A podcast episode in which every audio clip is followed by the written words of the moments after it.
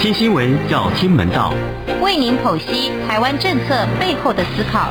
带您看懂全球政经局势的演变。每周六中年晃给您最及时的时事分析。钟声响起，全球重要新闻一点就通。各位听众朋友，大家好，欢迎收听钟声响起，我是中年晃。您现在收听的是中央广播电台来自台湾的声音。好，在本周新闻的重点里面呢，呃，我们首先要跟大家分享的，当然就是，呃，全球瞩目的美国总统拜登跟中国国家主席习近平的第一次啊、的这个会面啊，呃，没有会面啦，是透过视讯会议啊，因为。呃，习近平从去年这个中国武汉肺炎疫情开始爆发之后呢，已经连续二十二个月没有出国了哈。那全世界都在猜说，诶，他到底不出国的原因到底是什么哈？也没人知道啊。但是，呃，这但是这也是呃拜登上任之后，呃第一次跟习近平进行的视讯会议啊。之前两个人只有通电话。呃，并没有见到面啊，虽然这次也是透过呃电脑的荧幕来见面哈。那这场会谈呢，在台北时间的呃十六号的早上啊，进行了三个半小时，也就是美东时间呃十五号一直进行到深夜啊，谈得非常久啊。那当然呃，因为习近平可能需要透过翻译，所以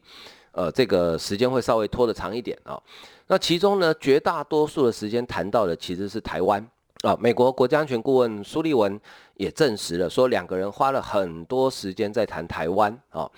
那这个会谈结束之后呢，呃，中国的呃央视、新华社以及中国外交部等等的官方声明哈，都特别强调说，呃，拜登在拜习会里面呢有呃强调说他不支持台独啊，但是呢，呃，在美国的。呃，白宫的新闻纪要里面呢，其实并没有讲到这句话啊。拜登的意思，拜登的全文的意思是说呢，呃，美国基于《台湾关系法》、美中三公报、呃六项保证的原则下呢，还是遵循一个中国的政策啊，不同意啊，也不乐见呃台海两边呢片面改变现状哈，大概是这个意思啊，所以。呃，其实并没有讲到不支持台独哈，其实这一点呢，呃，美国早就料到了哈。我们都知道，美国跟台湾在传统上哈是这样子，就是呃，美国跟中国有重要的会面之前呢，通常他们的国务院呃相关的官员呢会来跟我们的驻美代表处啊、做简报啊，大概就是说呢，呃，我们这次见面可能预计会谈些什么哈，跟台湾有关的是哪一个部分？呃，然后呢，在见面完之后，哈，也会再做一次更详细的简报。那这一次非常有趣啊，在呃美国向台湾，呃，跟就是拜习会举行之前呢，美国向台湾做简报啊。那在简报的时候呢，美国就一直强调哈，说因为呃中国的这个前科记录太多哈，就中国在呃闭门会议之后呢，通常都会。去扩大解释啊，对他有利的部分啊，所以呢，呃，美国就一直提醒台湾说，呃，这个关于谈话的内容呢，以美方发布的为主啊，也就是说，你不要太相信中国的，诶，果不其然被美国料中啊，所以，呃，有些人觉得美国人很天真，很好骗啊，但是我觉得呢，呃，美国人是这样子啊，就是说你可以骗他一次，呃，但是你要骗他第二次，其实没那么容易啊，呃，所以呢，呃，大概就是这个状况哈，那。这个谈话的艺术里面很有趣哈，这个有一呃，等一下再跟大家说明哈。那在拜习会见面的隔天啊，拜登总统到新罕布夏州去宣传他刚批准的总金额高达一兆美元的基础建设的时候呢，记者当然很关心啊台湾的问题，所以就问拜登说：“诶，你们谈到台湾的问题呃，到底详细的情况怎么样？”啊，拜登讲了一句话，他说：“台湾哦，他哦。”他就是独立的啊，好，他自己来决定啊，好，呃，他的英文原文就是说 its 啊，他用 ‘it’，他没有讲台湾，他讲 its independence，好，那呃，所以呢，呃，就被记者听到这句话的时候，当然吓一大跳，他说哇，美国说台湾是独立的，好，那呃，是不是代表美国的政策改变了呢？啊，后所以几个小时之后，又有机会，呃，又遇到拜登，啊，拜登再讲的这次讲的比较详细一点哈，呃，他还是讲说就是依照台湾关系法啊等等啊，所以意思说美国的政策并没有改变哈。那事实上这个说话其实非常有艺术，也就是说，呃，台湾的现状本来就是独立啊。那台湾的前途本来就是由台湾呃两千三百万人来做决定啊，这这没有问题啊，好，所以拜登讲的话并没有什么太大问题哈。那反而是中国那边当然就气得牙痒痒的哈。那关于这个拜习会呢结束之后呢，其实全世界各国有非常多的解读哈。呃，其中有一位呃斯坦福大学胡佛研究所的学者叫欧斯林啊，他写了一篇文章，诶，我觉得这个解读还蛮精准的哈。他说呢，呃，这个拜习会揭露了美中无法调解的分歧。呃，美国总统拜登跟他的团队好像已经接受了跟中国合作性交往的时代已经远去的现实。现在呢，已经把目标降到管理竞争跟设置呃尝试性的护栏啊。什么护栏的意思？就是像我们一般。在山路开车的时候，旁边一定会有护栏哈，避免你车辆万一不小心啊、摔到山谷下面去哈。也就是说呢，这个护栏就是说避免发生武装冲突啊。他说，即使如此，北京一再拒绝讨论危机管理、信任建立、控制核武啊，呼吁设护栏来避免冲突，恐怕只是一厢情愿。美国必须有务实严谨的计划来应对双边日益敌对的关系啊。那欧斯林说。拜登跟中共总书书记习近平视讯的峰会在开始后呢，就已经降级为会议啊。华府对拜习会期待很低，对美中双边关系险恶状态更清醒跟务实评估。拜登虽然希望从台湾啊人工智慧到高超音速飞弹等展开有意义跟实质的讨论，但是呢，两国冲突热点持续扩大啊，几乎没有改变的迹象。欧斯林说。呃，拜习会没有缓解美中的紧张，华府只设置护栏还不够啊，必须要提出务实的计划，尤其以台湾是最优先的。美中之间不仅竞争，而且越来越敌对。北京的目标是抵消美国在亚洲的地位，同时削弱视为对手的国家，支配全球经济啊，进一步确保中国威权主义的列宁式控制可以存续下去。关键在美国有没有严肃计划应对这场恐怕是一九四零年代甚至一九六零年代啊，甚至是一八六零年代以来最严峻的考验。呃，前啊白宫国家安全会议官员何瑞恩在华府智库布鲁金斯研究所研讨会上说，美国政府持续表明力挺台湾，拜登政府将台湾安全议题国际化啊，促使中国在拜习会上以玩火者必自焚。表述发泄不满，呃，北京卡内基清华全球政策中心学者赵通说，从拜习会双方表述研判，仍然是各说各话，啊，重复各自的立场跟观点，啊，那呃，这个是很有意思，其中有一个很很小的细节，哈，很小的细节非常有趣，啊，也就是说，拜登在跟习近平谈到。呃，一中政策的时候呢，他把台湾关系法放在美中三个公报之前啊，呃，这一点颇值得玩味，因为呃，美中三公报是美呃，其中有一个是美中的建交公报啊，另外两个都是呃美国总统过去访问中国所签的两国元首所签的公报，这个在国际法的位阶上，当然比。呃，只是美国国内法的台湾关系法要高啊，所以正常来讲，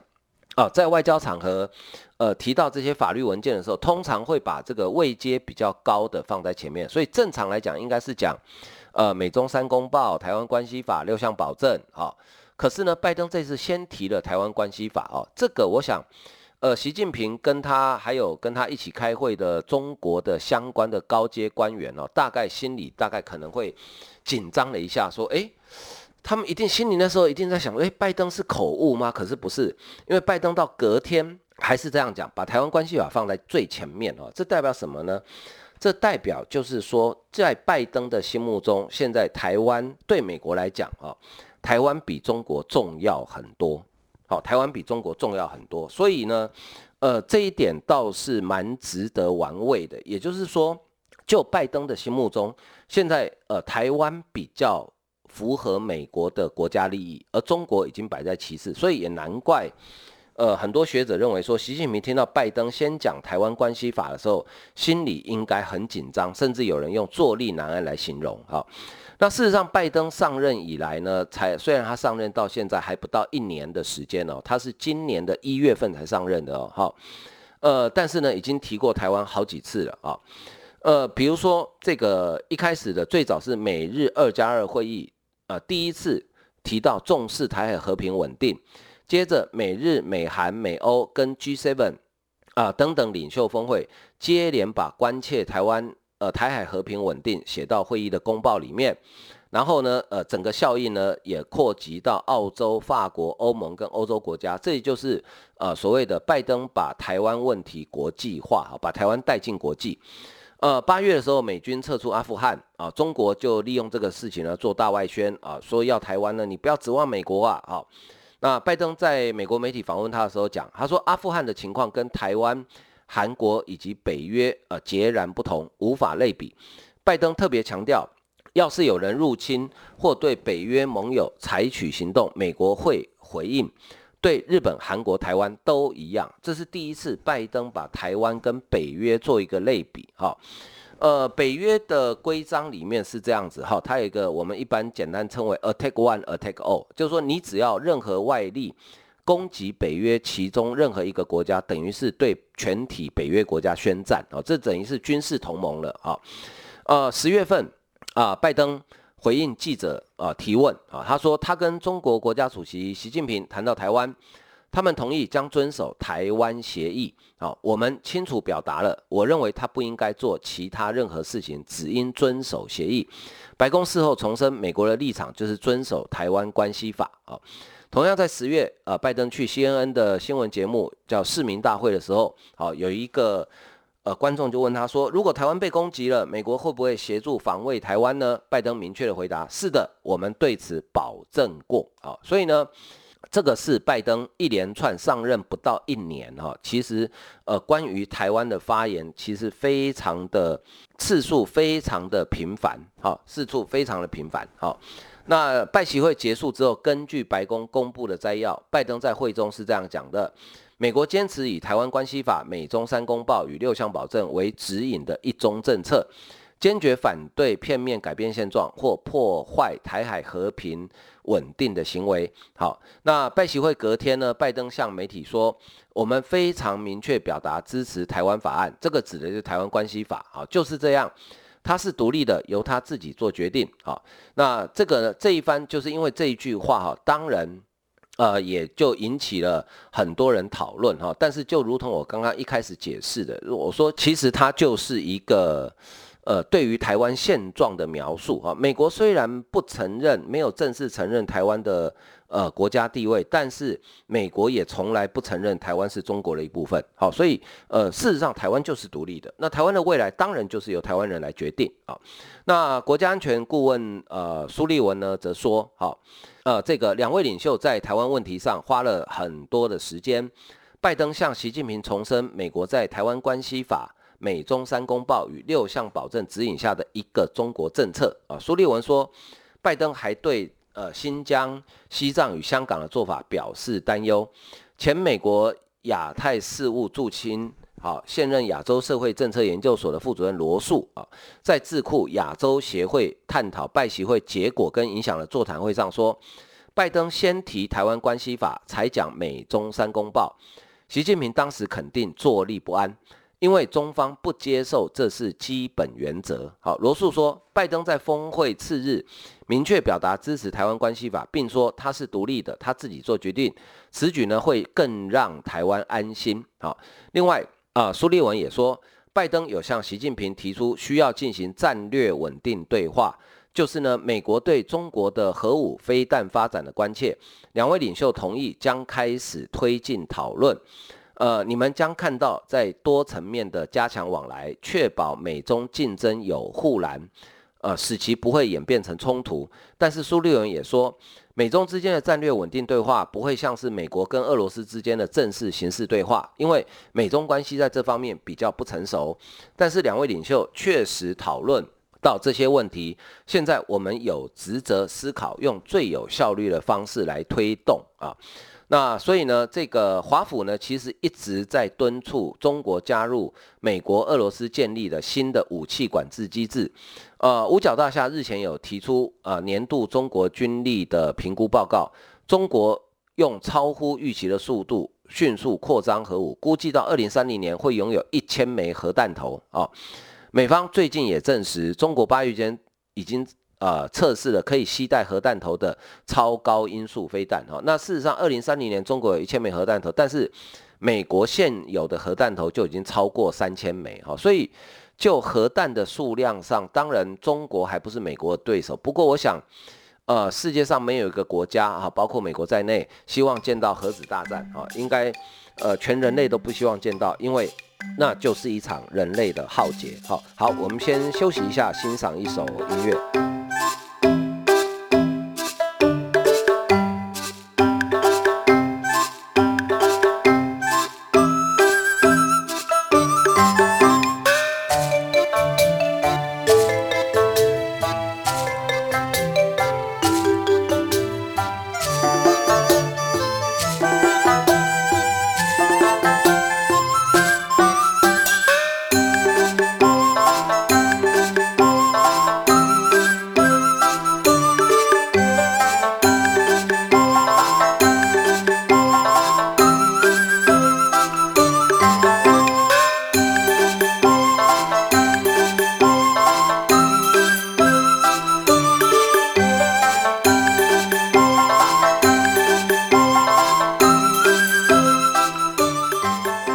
欢迎继续收听钟声响起，我是钟年晃。您现在收听的是中央广播电台来自台湾的声音啊。好，在这个拜登哈，的确呃，这任期内呢，呃，不到一年的时间呢，的确常常提到台湾啊，常常提到台湾，呃，显然也非常重视台湾的安危啊。那呃，这个动作当然也会影响到其他国家，所以我们最近看到欧洲越来越多的国家开始关心台湾的问题。啊，连德国即将卸任的总理梅克尔在接受媒体访问的时候，他都承认，他说，呃，德国一开始对中国的想法看法太过于天真。好，那呃，英国的前首相啊、呃、布莱尔啊 Tony Blair，他在新加坡访问，接受 Bloomberg 呃的电视彭博电视访问的时候说。中国应该要意识清楚，了解到台湾不同于香港，而西方对这一点有存有强烈的看法啊。过去几年，中国在国内跟世界舞台都采取一种呃新进强势独断的立场，这代表西方国家应该对北京啊应对北京的时候呢，要强化能力，以在必要时候采取行动。呃，布莱尔说，重要的是我们了解。中国对台湾的立场是什么？这个一个中国政策根植多深，但他们中国必须了解到，台湾不同于香港，西方对这一点存有非常强烈的看法啊、哦。他说，美国跟中国之间可能就台湾爆发潜在冲突的是一项大焦虑啊。西方需要强化本身的能力，呃，来对付北京，但同时也愿意在可能的时候。呃，合作啊。那针对刚结束的拜习会哈，布莱尔说，美国对中国立场明显在改变，实际上来到正确的政策立场。不过，这不代表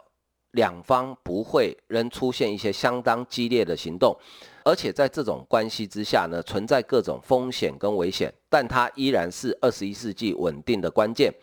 应对北京部分的问题在于，没人完全知道中国真正想要达成什么。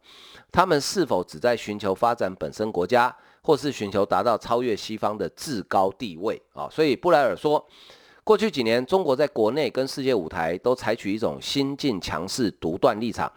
西方能力应要强到可以必要时候采取行动，同时也应该交往理解，能跟中国合作，确保关系不至于发生错误。这可造成冲突对抗哦，这个是布莱尔在新加坡啊、发表的最新的呃看法。好，那新加坡的呃总理呢李显龙哈，他也提到啊，他也提到哈，说这个美中提升在台海周边的活动，台海紧张局局势恐怕会导致美中之间的误判啊。对此呢，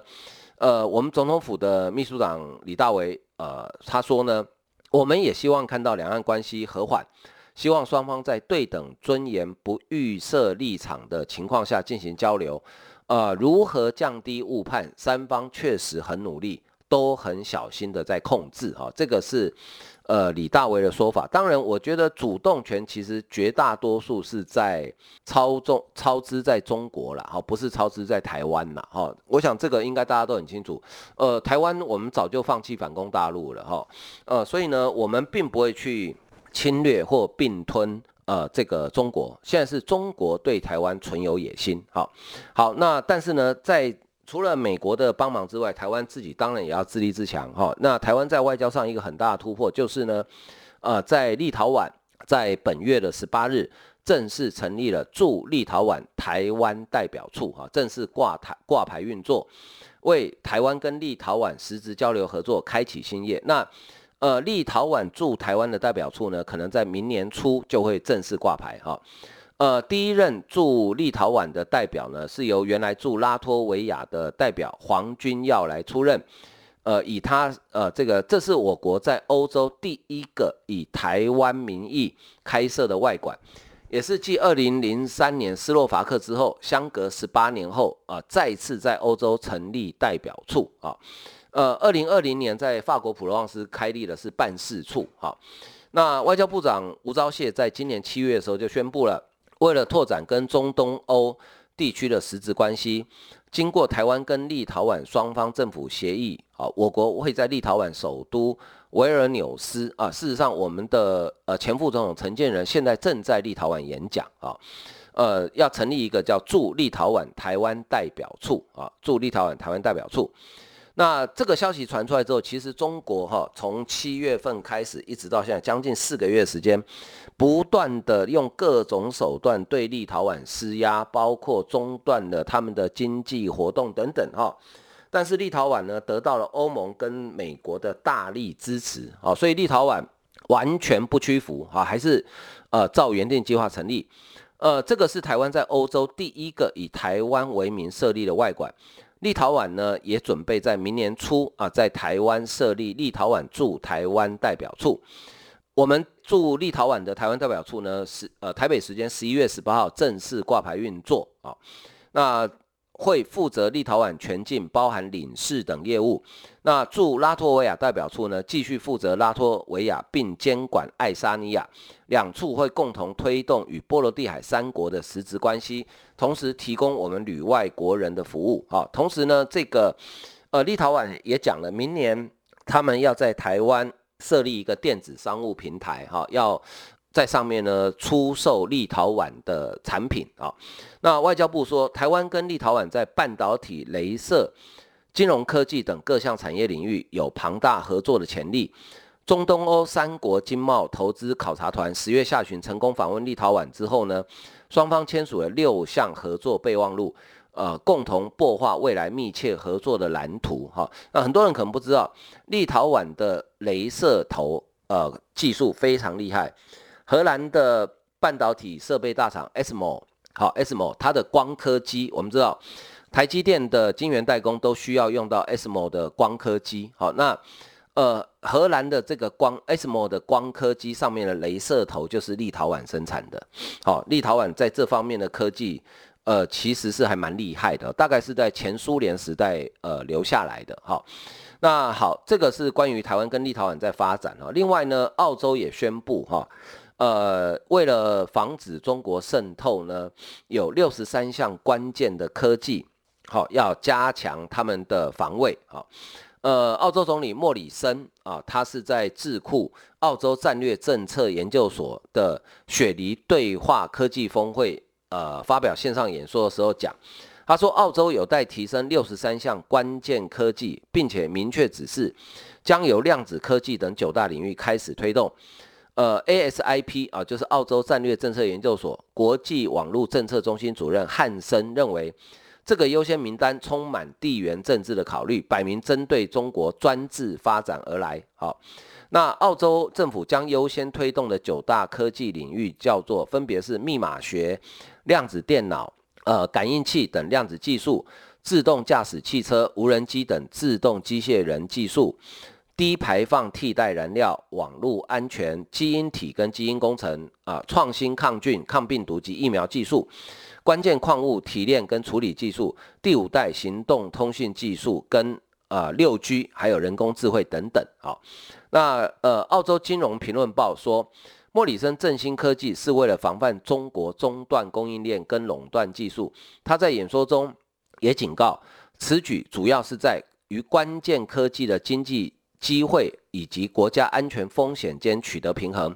名单内的项目日后并不是禁止输出，但可能受到额外风险的管理，好，包括制止不需要的科技转移。另外，莫里森也宣布，澳洲政府要斥资一亿澳币推动量子技术，啊，一亿澳币大概是二十亿台币左右，七成资金用来打造量子商业化中心，以吸引志同道合国家伙伴的投资。地点还没有确定，好，但是澳洲政府已经跟美国签了合作协议，好，那这个是澳洲的部分。另外，美国也有新的动作，美国的商务部长雷蒙多啊，雷蒙多啊，在新加坡参加彭博创新经济论坛的时候说，美国打算在二零二二年，也就是明年，哈，发表一项新的印太经济架构。重振美国在本区域的地位，这项新的区域经济架构协议也会协助美国跟他的盟友维持一个安全供应链啊。呃，与此同时呢，美国贸易代表戴琪跟日本外务大臣林芳正以及经济产业大臣呃迪生田光一等首长会面之后呢，双方共同宣布新设立一个叫美日贸易合作架构，呃，支持拜登政府的印太经济架构。促进两国在劳工、环境、数位贸易等议题上的合作，并且强调对第三国的关切啊，其实指的就是中国政府对企业的补助啊。拜登政府积极跟川普政府时期流失的盟友重新建立贸易连结，希望建构更强大的联盟，对抗中国产业补助等政府主导的啊经济政策。戴琪现在呃在日本访问，南韩跟印度。雷蒙多离开日本之后去新加坡访问，下一站要到马来西亚去。好，雷蒙多说，他这次出访亚洲，主要是为了新印太区域经济架构开启讨论，为了寻求潜在伙伴关系奠定基础，希望与区域理念相近的盟友共同制定新兴的科技规则。好，那美国会不会重新回到 CPTPP 呢？好，这个雷蒙多说哈。美国要成立新的一个经济架构呢，主要是组成新的民主联盟贸易架构，不是特定的贸易协议。好，那印太地区许多人希望美国重新加入跨太平洋伙伴全面进步协定，也就是 CPTPP 啊，但基于各种原因，现在不会发生。当前取决于 CPTPP 成员国决定是否让中国加入，中国将会做他要做的，而且不论 CPTPP 是否允许中国进入。啊、情势将会是一样的。雷蒙多说，啊、拜登政府正在聚焦美国境内创造就业机会，关注重新强化在欧洲、印太跟世界各地的盟友关系。我们讨论回流美国本土，也讨论移到友邦。半导体产业全球性啊、复杂供应链就是一个例子。美国需要增加国内供应，跟盟友紧密的合作。哈。那美日贸易合作架构呢，是由日方经济产业省、外务省以及美国的贸易代表署所主导。双方的局长级官员呢，将定期召开会议。第一次会议可能在二零二二年初就举行了。哈，那所以美国这个新的一个所谓的呃经济架构，目前掌握的资讯看起来应该。呃，不是像 CPTPP 这种特定的贸易协议，应该是一个所谓的干净供应链的概念哈。因为他说，呃，这个联盟多是说呢，是呃由盟友网络组成的民主联盟贸易架构啊，在印太地区，所以呢，呃，台湾也许有机会加入哦，因为呃，台湾绝对是美国的民主的盟友。好，那如果可以加入这个贸易架构的话，对于台湾整体的经济产业，甚至这个。呃，进入国际的供应链哈，又是另外一番光景哈。希望台湾呢能够好好把握住这个机会。好，好，今天时间的关系，我们的节目为您进行到这里，非常感谢您的收听，再见。